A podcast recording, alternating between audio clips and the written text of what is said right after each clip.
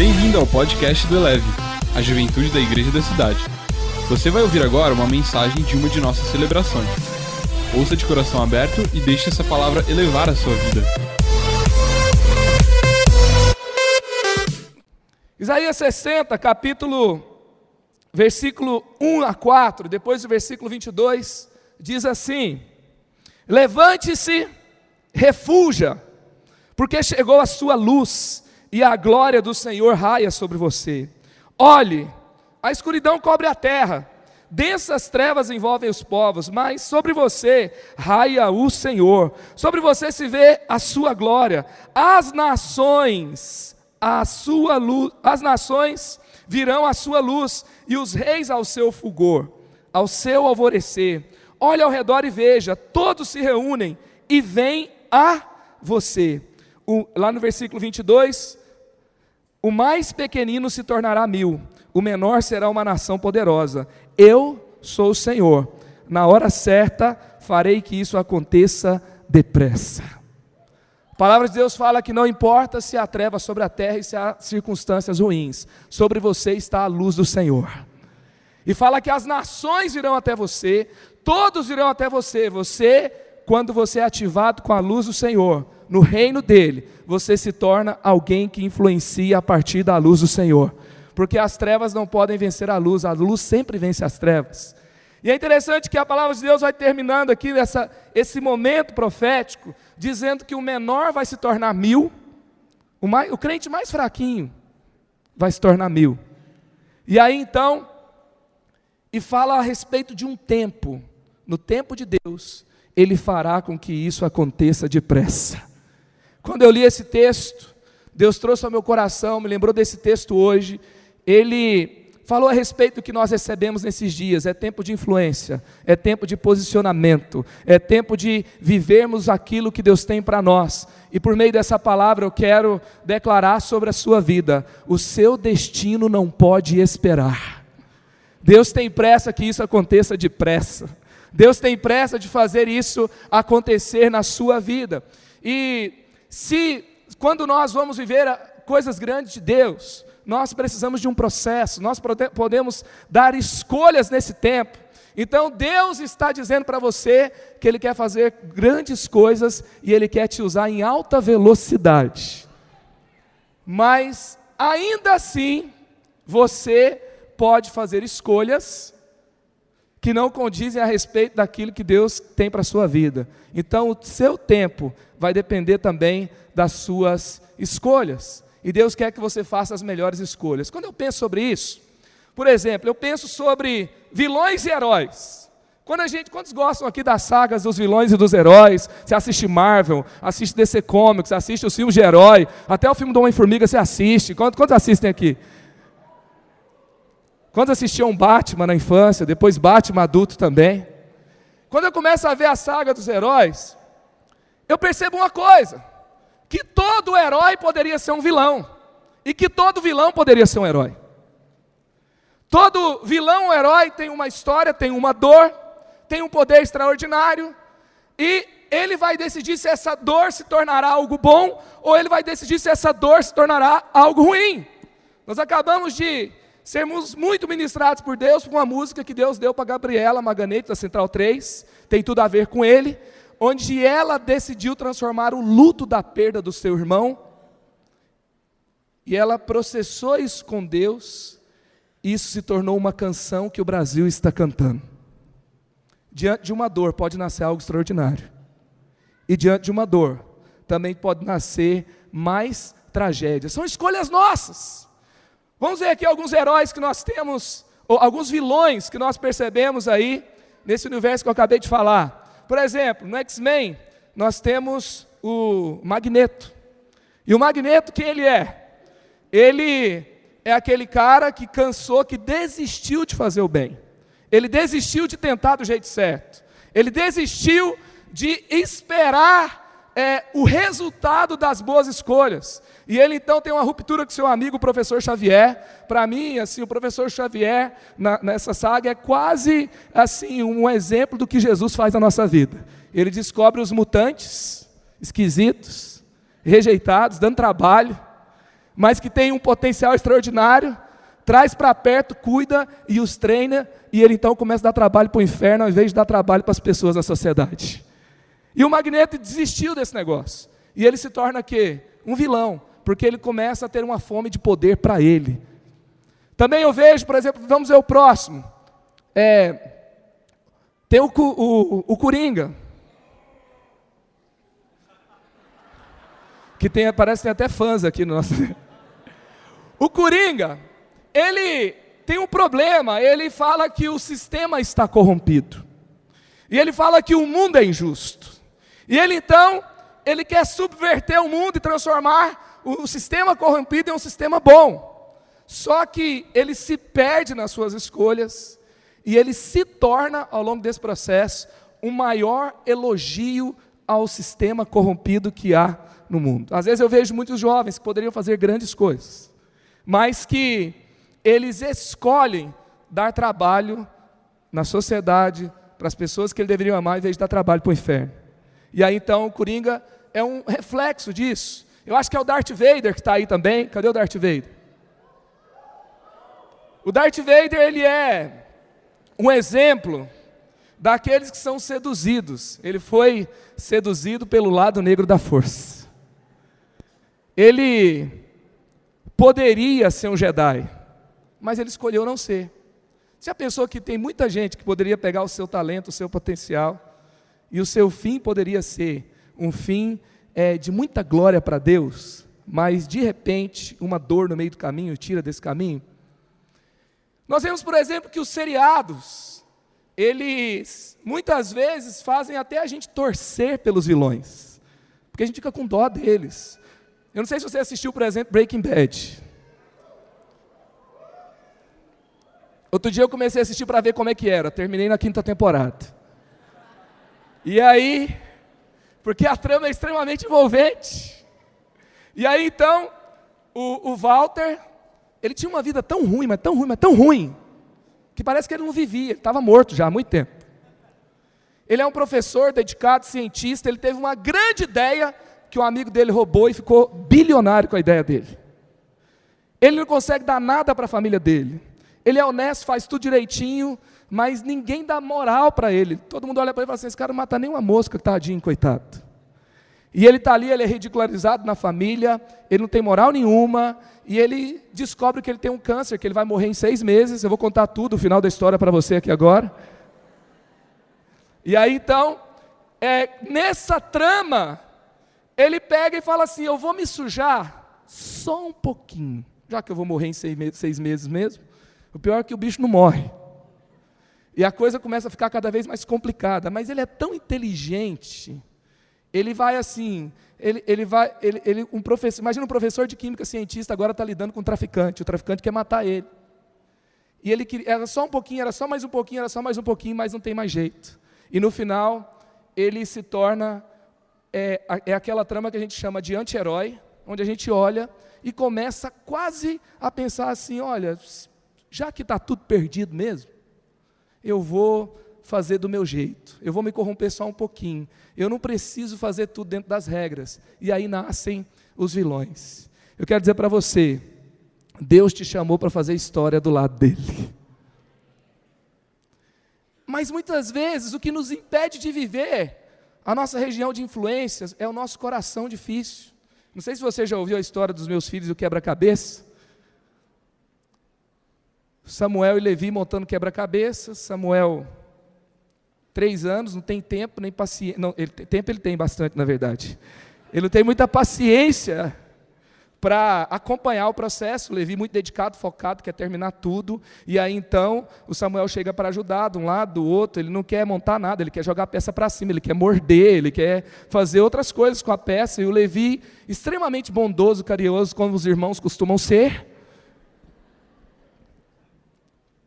tem muita gente que tem problema com o irmão mais velho, né, gente? A gente acha que a gente tem, tinha que ter um grupo no 30 semanas. Quero aprender a amar o meu irmão mais velho. E tem gente que levantou e recebeu. E urgente, pastor. E aí, nesse momento que o Levi, o Samuel tenta chegar, o, Samuel, o Levi educadamente tira o Samuel da cena, assim, com aquele golpe muito singelo de um UFC. Cai Samuel para cá, cai Samuel para lá, levanta, a gente, menino, faz isso, amo seu irmão, calma, ele só tem três anos. E ele está de saco cheio desse negócio de só tem três anos, tem que ter paciência, tem que ter paciência.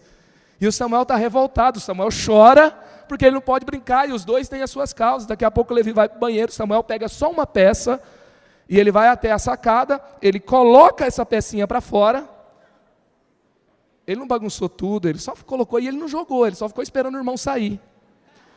E quando o irmão saiu do banheiro, ele ficou olhando para a cara do irmão. Gente, o menino tem três anos de idade, tá? Ele colocou assim para fora. E ele ficou esperando o irmão chegar. Quando o irmão sai do banheiro e vê o que está acontecendo, imagina a cena assim, câmera lenta. Rapidamente, o Levi vem correndo. Não! Samuel faz assim, ó.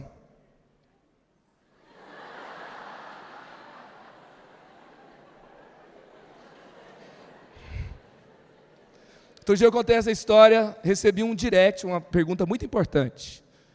Pastor, o que aconteceu depois disso? Aí eu falei assim, irmã, tem coisa que é melhor não contar. Principalmente no púlpito. Terceira Guerra Mundial, Guerra Infinita, mais ou menos assim.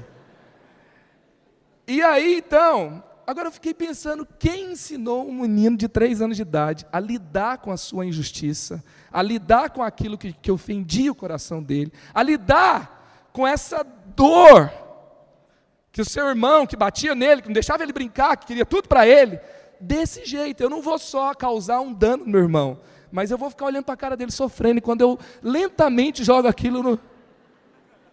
Falei, já entendi como nascem os vilões. Porque havia uma injustiça, havia uma, um conflito. A grande questão nós precisamos ser gente grande. Às vezes a gente cresce, mas as nossas emoções não.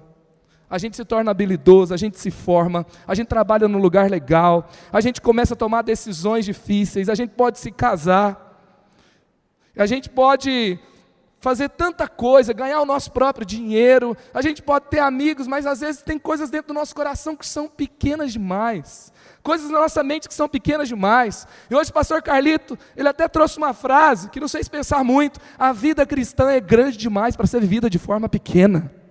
Que as suas emoções, as suas mágoas, as suas dores, as suas tradições, as suas as traições que você sofreu não impeçam de você de viver a grandeza de Deus. Porque quando a luz brilha, a cura chega.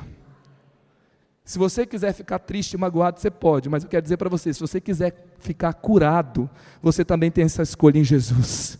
E eu quero dizer mais uma vez para você: Deus quer fazer isso na sua vida depressa. E eu quero ler com você João capítulo 10, que é um texto que fala de Jesus como pastor.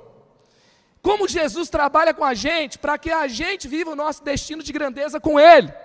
E eu acredito que aqui tem um caminho de Deus para nós a respeito do que nós estamos fazendo nesses dias e para o que, aquele lugar que Deus quer nos enviar, que recebemos tanta profecia nesse tempo. E o versículo fala, um, João capítulo 10, versículos 1 em diante. Versículo 1 em diante. Eu asseguro a vocês que aquele que não entra no aprisco das ovelhas pela porta, mas sobe por outro lugar, é ladrão e assaltante. Aquele que entra pela porta é o pastor das ovelhas. O porteiro abre-lhe a porta e as ovelhas ouvem a sua voz. Ele chama as suas ovelhas pelo nome e as leva para fora. Depois de conduzir para fora todas as suas ovelhas, vai adiante delas. E estas o seguem, porque conhecem a sua voz. Digo a verdade, eu sou a porta das ovelhas. Versículo 8: Todos os que vieram de mim eram ladrões e assaltantes, mas as ovelhas não os ouviram. Eu sou a porta, quem entra por mim será salvo entrará e sairá e encontrará pastagem. O ladrão vem apenas para roubar, matar e destruir. Eu vim para que tenham vida e a tenham plenamente. Eu sou o bom pastor. O bom pastor dá a sua vida pelas ovelhas. E aqui a gente tem um pastor com DNA apostólico, que é Jesus. E eu queria que você, quando a gente fala assim de ovelha e pastor, você já se imagina assim: eu sou uma ovelha, uma ovelha bonitinha, fofinha, branquinha, cheia de lã gostosa para apertar. E Jesus é o meu bom pastor que cuida de mim, me protege, me ama. Eu queria que você visse essa, esse, esse, eu ia falar Salmo, né? não é o Salmo 23 não, é João 10. Esse texto onde Jesus, ele está falando a respeito de ser pastor e ser ovelha, que você visse em duas perspectivas. Como o bom pastor te conduz e como você pode ser. Porque Irineu Leon, ou Irineu de Esmirna, ele disse algo muito interessante, que Jesus, sendo Deus, ele se tornou o que somos, para que pudéssemos ser o que Ele é. Por isso que Jesus fala: vocês farão coisas maiores do que eu. Por isso que Jesus fala que a gente tem que aprender com Ele, que Ele é humilde e manso de coração.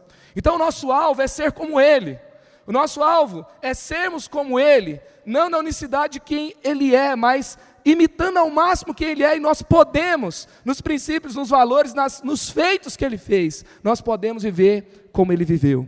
Então a Bíblia fala que nós temos que viver de que jeito? Do jeito que Jesus viveu. Então eu posso ter os princípios do pastor e entender como Deus quer que eu haja nesse mundo também. E também posso entender como Ele age comigo. Então vamos lá. Para você dizer sim para esse destino de grandeza que Deus tem para você, como Deus vai fazer isso na sua vida?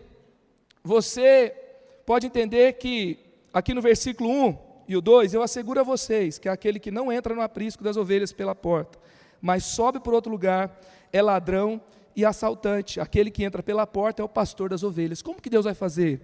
Deus vai fazer do jeito e no tempo dele. É porque tem gente que quer pular um muro de vez em quando. Tem gente que quer entrar por um lugar que não tem porta. E se não tem porta, ele fala assim: já que não tem porta aqui, eu vou pular do outro jeito, eu vou fazer do meu jeito.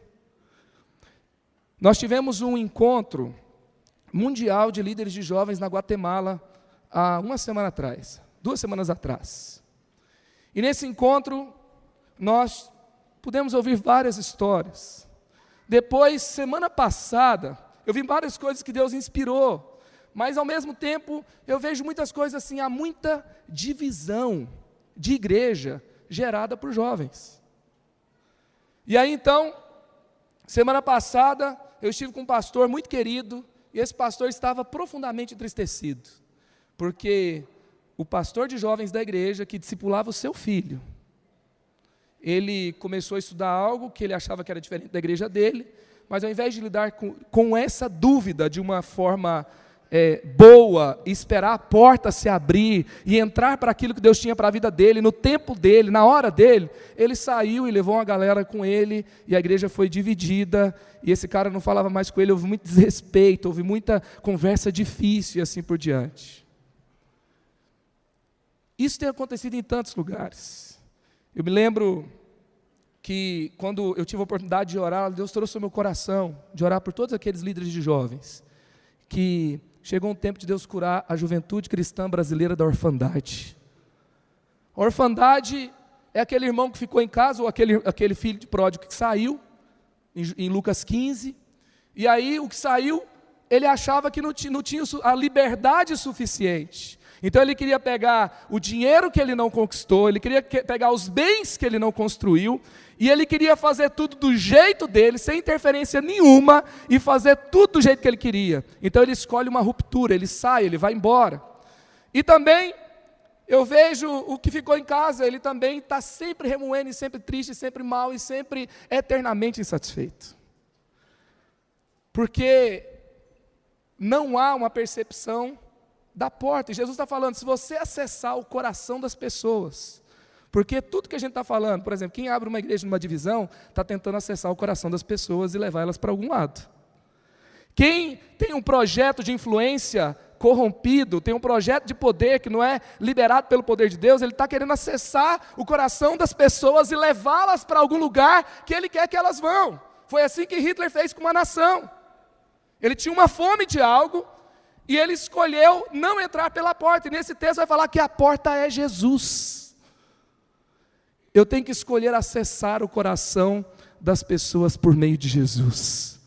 Não só com o meu talento, não só com a minha visão, não só com a minha estratégia, não só com o meu jeito, mas Jesus é a porta. Chegou o tempo da gente esperar o tempo de Deus e agir no jeito de Deus, para que a gente veja o que Ele tem para nós acontecer na nossa vida. E eu quero te dizer uma coisa: você pode até fazer algo sem Deus, mas não vai se comparar com aquilo que Deus quer fazer por meio da sua vida, que Ele reservou para você. Porque a Bíblia fala lá, 2 Coríntios, que olho nenhum viu, ouvido nenhum ouviu, mente nenhuma conheceu aquilo que Deus tem preparado para aqueles que o amam. Você quer isso ou você quer o que você pode fazer sozinho?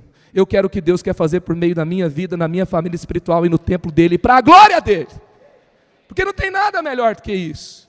Então vamos esperar. Se eu tenho uma ideia muito boa, e aí eu não posso executá-la, o que, que eu vou fazer? Eu vou esperar porque pode não ser a hora certa, pode não ser o, a ideia pode não estar pronta, e Deus pode estar testando o meu coração, Deus pode estar me trabalhando a minha humildade, Deus está me levando a depender dele, para que na hora certa, no tempo dele, a minha ideia seja de empreendedorismo, seja na área política, seja na área é, aonde eu estiver servindo dentro da igreja, aconteça e aconteça para a glória dele.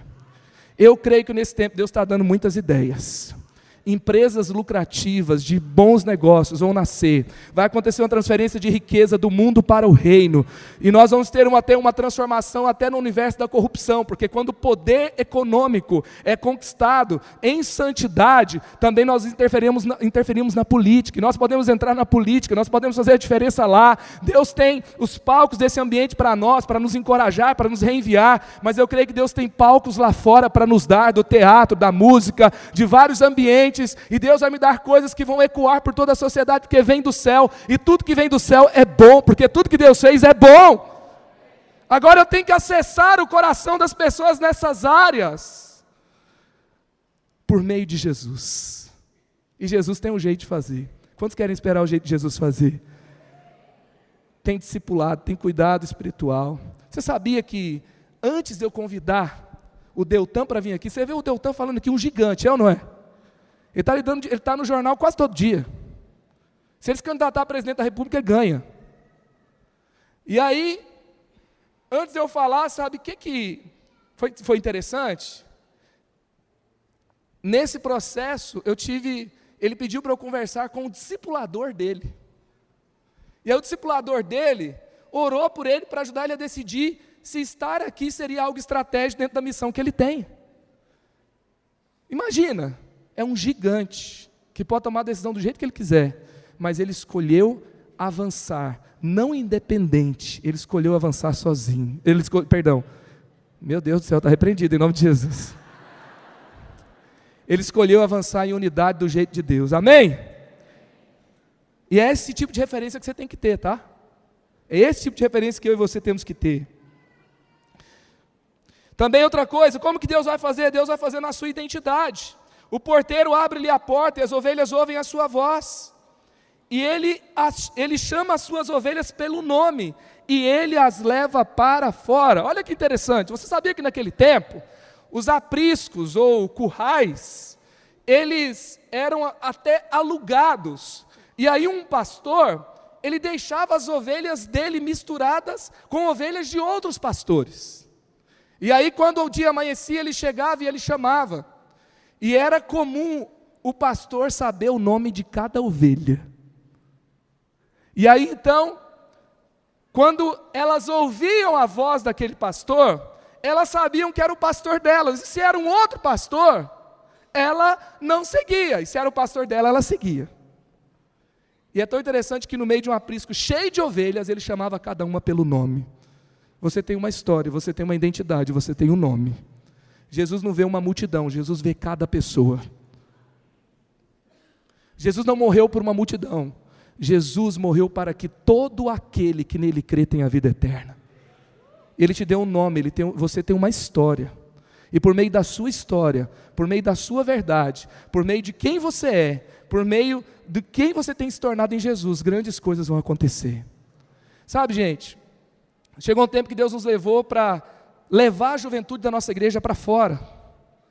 E a gente começou projetos como Reação, como Eleve Resgate, a gente viu os carnavais da cidade acabar, o carnaval das cidades ao nosso redor acabar, a gente viu balada que fechou, a gente começou a ver uma juventude que começou a sair para fora. E quando Deus nos deu isso, eu começava a ver os evangelistas. E eu começava a me ver com aquela missão de levar a galera para fora. E eu queria que isso acontecesse, mas os evangelistas, assim, parecia que eles tinham passado no teste para ser dos Vingadores. Ou da Liga da Justiça. Eu queria ser aquele cara que chegava, falava e começava a contar um monte de história. Todo mundo parava para ouvir. E aí, quando todo mundo parava para ouvir, milagres começavam a acontecer. E eu estava ali no meio, assim, com a mão, e todo mundo cai no chão, e todo mundo aceitando Jesus. Acontece que quando eu vou para a rua, eu sou uma pessoa extremamente tímida. Eu tenho medo de conversar com as pessoas. E assim como o pastor Anderson Silva falou que os filhos deles são Paulo, Tiago e João, e é tudo Novo Testamento, os meus são tudo Velho Testamento, Levi e Samuel. Eu sou, eu sou um filho de pastor também, lá em casa é, é Marcos, Lucas, Timóteo e Jonatas. Lá foi um pouco mais, teve um do velho e três do novo, esse negócio assim. Aí, eu como filho de pastor, me desviei na minha adolescência, tá, essa era a minha história. E aí, quando eu, a gente começa a sair para fazer os evangelismos, eu não sou o cara dos Vingadores que para na rua e todo mundo começa a conversar. A gente faz os projetos, a gente vai. E aí eu pego e começo a conversar com as pessoas. Daqui a pouco eu começo a encontrar um monte de filho de pastor desviado na rua. E eu começo a entender que Jesus me conecta com pessoas que têm história igualzinha à minha. E às vezes é até muito fácil perceber. Eu falo, qual que é o seu nome? O cara fala Zaqueu. Outro dia um cara que trabalhava num lava-jato, perguntei qual que é o seu nome, ele falou Abacuque. Coitado. Aí, não, coitado não, ele é uma benção. Só o pai que, né, poderia dar dado um nome melhor. Aí, rapidamente eu percebo que eu estou diante de um filho de pastor. E eu começo a entender que Deus usa a verdade de quem eu me tornei quem eu sou, a minha história, o meu nome. E eu começo a me expressar, eu sei o que ele passa. E rapidamente há uma conexão. E eu não preciso ser um super-herói que eu vi que exerce um chamado que tem outra identidade. Eu preciso ser quem Deus me chamou para ser. A verdade de Deus na minha vida, Deus vai usar para construir uma verdade dele na vida de outra pessoa. Você que é tímido, você que é extrovertido, você que é palhaço, você que não é nada, você que tem um jeito meio bobo, meio esquisito, você que tem boa formação, você que não tem, você que tem muito dinheiro, você que não tem, você que se acha bonito, você que se acha feio, você que fala fino, você que fala grosso, você. Você! É você mesmo que Deus vai usar e Ele precisa de você mesmo aonde você está. E é por meio de você que grandes coisas vão acontecer. E se você achar que não for, não tem problema. Você só vai ser mais um improvável de Deus que Deus vai usar para fazer o que Ele quer, por meio de quem você é, aonde Ele quer. É isso que Ele faz. Então é por meio da sua identidade. Então conhecer a verdade de quem eu sou me liberta para o meu lugar de influência. Porque a Bíblia fala que Ele chama e o que, que ele faz? Ele leva para fora. Então, como que Deus vai fazer com que o meu destino de grandeza se cumpra nele? Ele vai fazer isso me levando para um lugar de influência. Depois de conduzir para é, depois de conduzir para fora todas as suas ovelhas, vai adiante delas. E elas o seguem, porque conhecem a sua voz. Quando nós começamos a fazer conferência, nós não fizemos a conferência sobre o curral. Nós não fizemos a conferência sobre o aprisco nós fizemos a conferência sobre o que Deus quer fazer por meio de nós fora do aprisco. Foi assim que nasceu Reação e foi assim que nasceu a Eleve Conference. Nós somos ativados aqui no, empreendedorismo, nós somos ativados aqui na política, nós somos ativados aqui para exercer o, reino de Deus na criatividade, nas artes, aonde estivermos. Nós somos ativados aqui para exercermos a partir da igreja e por meio da igreja. Por quê? Porque a vida cristã não é sobre o curral e nem sobre o mundo. A vida cristã é sobre Jesus. E Jesus nos leva para fora. E eu não quero ficar no curral sem Ele, nem ficar lá fora sem Ele. Eu quero ficar onde Ele quer me levar. E Ele vai sempre me levar para um lugar de influência. Ele sempre vai me levar para o meu lugar aonde eu posso fazer a diferença. É interessante o seguinte, que a Bíblia fala lá em Josué 3, Deus fala assim para ele, Josué, aonde você colocar a planta dos seus pés, eu vou te dar por herança. Nós vimos aqui hoje de manhã que Deus nos deu um lugar que era uma cracolândia, hoje é um lugar que restaura dependentes químicos. Mas para isso acontecer, a gente teve que pisar lá dentro. Deus nos deu uma oportunidade de, de evangelizar na porta de uma balada e a balada fechar, mas para isso acontecer, a gente teve que pisar lá. Deus nos deu a oportunidade de viver o cancelamento do carnaval da nossa cidade, mas para isso acontecer a gente teve que pisar lá. Inclusive a gente passou no meio como bloco social ainda ganhou o prêmio de melhor bloco da cidade. E, e não é porque o bloco era dos crentes bonzinhos, então vamos dar o prêmio para eles? É porque foi o melhor bloco. Por quem fez isso? Deus, porque Deus ele faz. Amém? Por meio de nós. E para isso acontecer a gente teve que pisar lá. Deus quer transformar a política. Você acredita nisso? A gente vai ter que pisar lá. Deus quer transformar os palcos desse mundo, você acredita? A gente vai ter que pisar lá. Prepare-se, comece a perceber, quando você pisar na sua faculdade, você não está indo se formar, você está cumprindo o ID de Jesus. O que, que ele falou? Vai por todo o mundo. A universidade é o mundo onde, onde você vive? E prega o evangelho a toda criatura. Então você não está lá para fazer uma faculdade, você está lá para pregar o evangelho para todas as pessoas, fazer discípulos de todas as nações, batizar em nome do Pai, do Filho e do Espírito Santo e ensinar eles a guardar o que Jesus ensinou para você. Enquanto isso, você faz uma faculdade, se forma e ganha o dinheiro que Deus quer te dar. É isso que é o ID de Jesus. Mas se eu não pisar lá, não vai ter transformação. Olha, olha para o seu pé aí. Tem até um pessoal aqui sem, já descalço, já no final de conferência. Dá uma olhada na planta do seu pé aí. O seu pé, ele é estratégico no reino de Deus para conquistar os lugares que Deus quer te dar. Deus tem nos falado, um dos, um dos desafios que nós temos tido como juventude é a universidade. E Deus tem nos falado para fazer caminhadas de oração nas universidades da nossa cidade. E nós vamos fazer. E nós vamos entrar, e nós vamos ter uma estratégia. Deus vai dar, ou não tem estratégia, então vai. Depois Deus dá a estratégia. Amém? A gente foi para o carnaval e não sabia como fazer. Mas a gente voltou no outro ano melhor. O problema é que a gente já quer começar a lutar na faixa preta, a gente tem que começar na faixa branca. Levar uns tombos, machucar, sofrer umas lesões. Mas no próximo treino a gente volta melhor, e volta melhor, e volta melhor. Que o inferno se prepara para a nossa troca de faixa para faixa preta. Amém? Vamos começar do jeito que a gente, do jeito que Deus nos chamou. E Ele vai nos levar para onde quer. Ele quer que a gente leve. Quarto, como Deus vai fazer? Deus vai fazer te dando coragem. A Bíblia fala, Ele vai adiante delas, estas o seguem porque conhecem a sua voz. Gente, dentro do aprisco, a proteção são os muros. E a igreja tem os seus muros, tem ou não tem? Vocês, eu, qual, qual lugar que eu me sinto mais seguro para pregar? Aqui, na porta de uma balada, eu fico meio com receio. Na minha sala de aula, um dia, onde um dia eu preguei, eu preguei, eu fiz jejum três meses só para pregar um dia. Cinco minutos no final da apresentação do trabalho. Por quê? Porque não é confortável, é mais hostilizável. Ali, é, é, é assim, as pessoas hostilizam mais, é, é diferente. E aí então, dentro do aprisco, os muros nos protegem, mas fora do aprisco, Jesus nos protege. Lá fora tem lobo, mas lá fora que tem pasto. E tem água. E a vida não acontece no curral, a vida acontece lá fora. Então, eu, eu, a gente estava conversando esses dias que muitas pessoas não se posicionam por medo, medo de pecar. A gente não se posiciona por medo, medo de ser rejeitado. A gente às vezes não investe nas pessoas por medo, medo delas nos decepcionarem. Existe tanto medo. E um dia o pastor Carlito me chamou e falou assim: Filho, vou, a história era meio assim: Marcos, cadê o terceiro filho? Falei, pai, vamos mudar de assunto? Aí ele falou assim: não, mas por quê? Eu falei, a gente tem vontade, mas não tem coragem. Ele falou, opa! Tudo que você decide e você não faz por causa do medo não está correto. Tudo que você deixou de fazer por medo, você escolheu errado. Porque o medo não é um sentimento, o medo é um espírito. Porque a Bíblia fala que Deus não te deu o espírito de medo. Qual é o espírito que Ele te deu? De poder, de amor e de equilíbrio. De ousadia. Amém? De poder.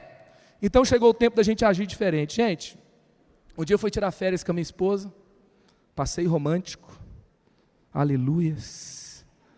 A gente foi para Monte Verde, nas montanhas, amo aquele lugar.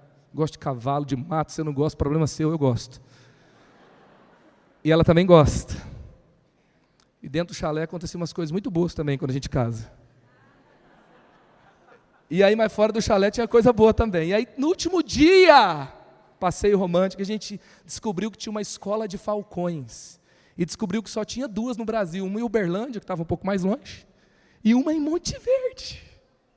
A gente, a gente contando dinheiro na última viagem, daí choveu, daí falava que não dava para acessar, e aí a gente vai e vai, a gente chegou, tinha um barro doido, a gente estava quase estragando o final da, da sei lá, da, do passeio romântico. E a Mariana, não, vamos, não, vamos, vamos, vamos, vamos, vamos.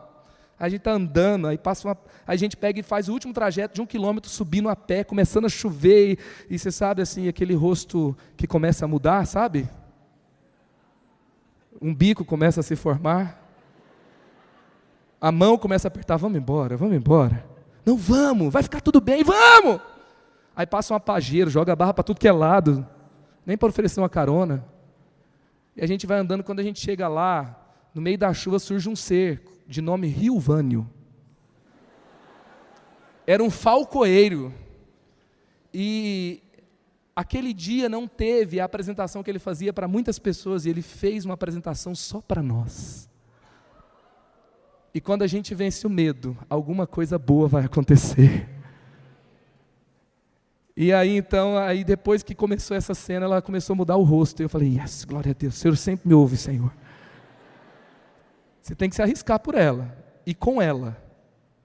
E aí então, é, a gente começou a aprender algumas coisas sobre falcões, sobre águias, sobre gaviões, sobre aves de rapina. E aí o, o Rio começou a dar uma aula para nós. E que aula! Tem até uma foto aí da gente interagindo com os falcões. A gente começa a segurar os falcões no braço, colocar no ombro. E ele pega e começa a falar. Eu falei assim, mas como é que você faz isso? Como é que você adestra os falcões? Daí ele fala assim: Eu não adestro falcões. Cães são adestrados. Cavalos, vocês colocam uma rédea. A única forma de você liderar um falcão é conquistando a confiança dele. Aí ele pega e pediu para eu colocar a mão no bico dele. Eu falei, deixa para depois, tá bom, toma esse negócio de volta. Daí quando eu chego perto do bico, ele me encoraja, ele fala assim, se ele for te atacar vai ser pelas garras, não pelo bico. Porque o bico ele só usa para comer, as garras ele usa, usa para atacar. Daí ele pegou e falou assim, aí a, a pena dele começou todo a ficar quando o cachorro começa a levantar o pelo do pescoço, não é coisa boa. Aí ele pegou e falou assim: Tá vendo? Eu falei: Tô, e toma de volta. Ele: Não, calma.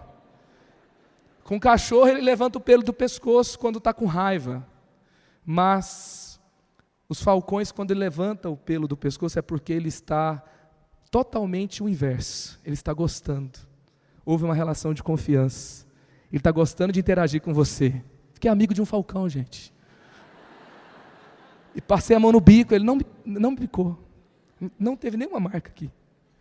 E aí ele, pegou, ele falou assim, eu, e, e, fica passando o carro, você cria esses falcões do lado de uma pista.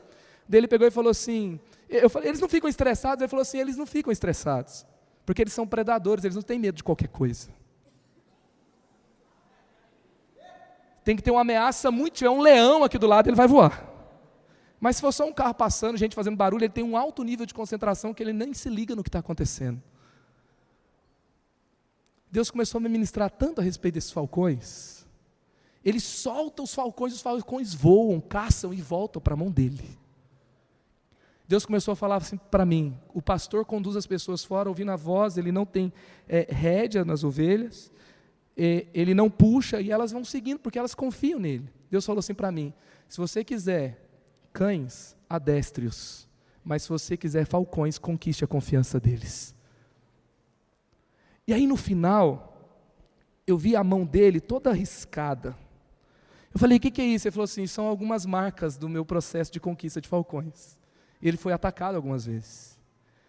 E aí, quando a gente vai conquistar pessoas que são inteligentes, pessoas que são é, competentes, pessoas que são extraordinárias, elas não vão aceitar que a gente adestre elas. E a gente pode se ferir. E aí então, quando eu comecei a olhar para a mão dele, toda arrebentada, eu me lembrei que quem conquistou a minha confiança também tem marcas nas suas mãos. E as marcas das mãos dele foram por causa da minha desobediência. E ele não desistiu de mim por causa disso. Você quer ser influente? Deus vai dar para você a habilidade de conquistar a confiança dos melhores eles podem te decepcionar. Você pode ter marcas, mas se o nosso mestre tem marcas, eu também posso ter por causa dele. É tempo da gente caminhar com mais confiança. Tem gente, ah, vou desistir, por quê? Porque eu investi nele, ele me decepcionou. Ah, levanta, vira gente forte, cheio de Jesus, cheio do Espírito Santo, e vai fazer a diferença. Se um decepcionou, ok, mas vamos conquistar a confiança do outro, vamos fazer a diferença, amém? É tempo de avançarmos. Então ele vai fazer isso te dando coragem. E por último, também ele vai fazer isso no poder dele pelo seu melhor. João 10, 11, eu sou o bom pastor e o bom pastor dá a vida pelas suas ovelhas. E quando eu li esse texto, sabe o que, Jesus falou para mim? Vai ver o significado de bom, porque eu achei que bom era, era o, o, o oposto de mal, oposto de ser ruim, oposto de ter natureza ruim. Mas quando eu comecei o bom, sabe o que estava escrito? Estava escrito que o pastor mal, ele não consegue proteger as ovelhas do lobo, ele foge. Ele não tem habilidade para conduzir as ovelhas. Então eu comecei a ver que bom, além de ser a respeito da sua natureza de nobreza, também dizia a respeito da sua competência. O texto estava dizendo que Jesus é um pastor competente. Jesus é um pastor que cuida da gente de uma forma eficaz, ele te conduz em meio aos perigos e você não é ferido, porque ele é bom, ele é competente, ele sabe o caminho, ele te protege. Inclusive, ele é competente para te fazer dar a lã na hora certa, e ele é competente para te fazer reproduzir na hora certa, e você dar o seu fruto, porque sem produzir o seu fruto você não vai ser feliz. E Deus começou a ministrar no meu coração: seja como bom pastor, você tem que ser bom naquilo que você faz. Como eu falei aqui ontem, o Deltan está fazendo o que ele está fazendo, não é porque ele é bonzinho, só porque ele é crente. Isso foi uma porta que Deus abriu e a unção na vida dele. Mas ele também fez uma faculdade de Direito, estudou por um concurso, passou no concurso, fez um mestrado em Harvard, voltou, assumiu casos com muita competência e começou a fazer muita diferença. Assim como o dono do Facebook ganha dinheiro, assim como quem tem atraído muitas pessoas e tem influenciado, também tem algo de talento na vida delas que foi desenvolvido. E como sinal disso do nosso bom pastor, ele não tem isso só para ele. Ele quer dividir isso para nós. A Bíblia fala que Deus vai fazer com que isso aconteça depressa nas nossas vidas. E aí eu vi lá Atos 1, 8, que vai dizer que receberão poder. Poder para quê? Para testemunhar. E eu fui, eu sabia a respeito dessa palavra, o dunamis. E eu fui dar uma olhada a respeito dela. É poder, força e habilidade. Mas aí quando eu comecei a ver, é um poder para realizar milagres. Deus vai realizar milagres por meio da sua vida. Isso eu já sabia. Mas quando eu começo a ler, sabe o que eu começo a perceber? É poder moral e excelência da alma. Quem é cheio do Espírito Santo recebe um poder de Deus para vencer os seus maus hábitos e vencer os seus vícios. Para você testemunhar sobre quem Ele é, e Ele não tem vícios e você não vai ter também. Você vai poder ter influência porque você vai ter um coração curado. E você não vai desonrar o nome de Jesus. E olha que interessante. Depois, poder e influência própria dos ricos e afortunados. Uau! Deus vai nos dar um poder para influenciar e testemunhar sobre quem Ele é, e é um poder próprio dos ricos e afortunados. Deus liberou poder sobre a igreja para conquistar riquezas. O Espírito Santo de Deus nos capacita a conquistar riquezas. Quantos recebem aqui em nome de Jesus? E olha isso aqui também por último: poder que consiste ou se baseia em exércitos, forças e multidões. Deus nos deu poder para influenciar multidões e formar um exército que com ele será indestrutível em nome de Jesus. Quantos recebem essa palavra no seu coração? E é interessante que depois que fazem isso, os, os, os galileus ficaram olhando para o céu e Jesus sobe, ele fala isso e vai embora. Fala, eu estou dando poder para você, valeu, tchau. Um dia eu vou voltar. Aí eles ficaram olhando para o céu, apareceram os anjos e falaram assim: vocês vão ficar aí olhando para o céu a vida toda?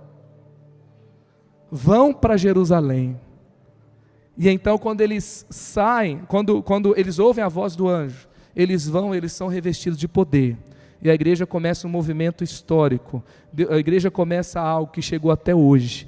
E Deus tem realizado grandes coisas por meio da igreja. O poder dele tem sido revelado por meio de nós. E Deus tem trazido para esse tempo, eu creio. Nós estamos diante é como se fosse um prenúncio do avivamento dos últimos dias. Nós vamos viver a maior colheita da história. Nós vamos ver a maior manifestação do poder de Deus sobre a terra. E Deus te chama para fazer parte disso. Amém. Elevou sua vida? Compartilhe. Se você quer tomar uma decisão por Jesus, ser batizado, servir no Eleve é ou saber algo mais, acesse elevesuavida.com ou envie um e-mail para juventude@elevesuavida.com. Que Deus te abençoe.